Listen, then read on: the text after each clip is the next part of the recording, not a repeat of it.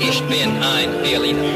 Hi, ich bin's, alter Army Rick Delisle. Sag mal, was willst du über Berlin wissen? Frag mich einfach. 94.3 RS2. Frag den alten Ami. Hi, guten Morgen, Rick. Wie ist es bei dir? Oh, ich habe das Gefühl, ich brüll dich so an, aber manchmal muss man mit den älteren Herrschaften etwas lauter sprechen, ja? Pass mal auf. Ja?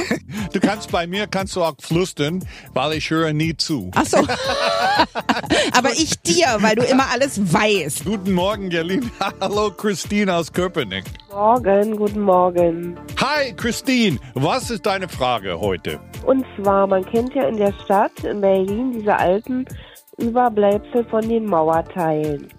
Die Touris haben die ja sehr äh, kommerziell gemacht, die interessieren sich sehr dafür, ist ein Anziehungspunkt.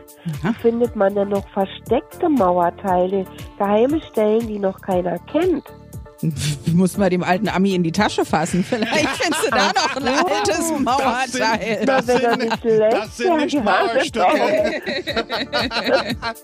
also, ähm, es gibt tatsächlich alte Mauerstücke und noch nicht sehr lange.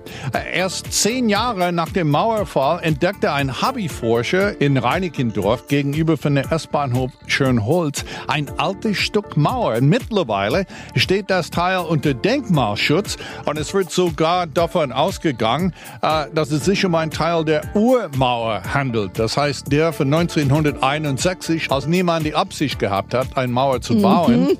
Eigentlich würde da die komplette Mauer ein zweites Mal gebaut. Das wird 61 alles weg und neu gemacht, aber diese Teil eben nicht. Also fahr doch mal zum S-Bahnhof Schönholz und da findest du versteckte Mauerteile aus 1961. Das ist schon mal Geschichte. Viel Spaß mit schon mal Geschichte. Das ist ganz, ganz toll. Da bin ich ganz froh, dass es jetzt ja gar keiner gehört hat. Da mache ich mich gleich auf den Weg und klopfe mal ein Stück ab. Also Ja. da muss ich ganz schnell werden. Es ist nicht mehr geheim. Ja, der alte Ami hat's verraten.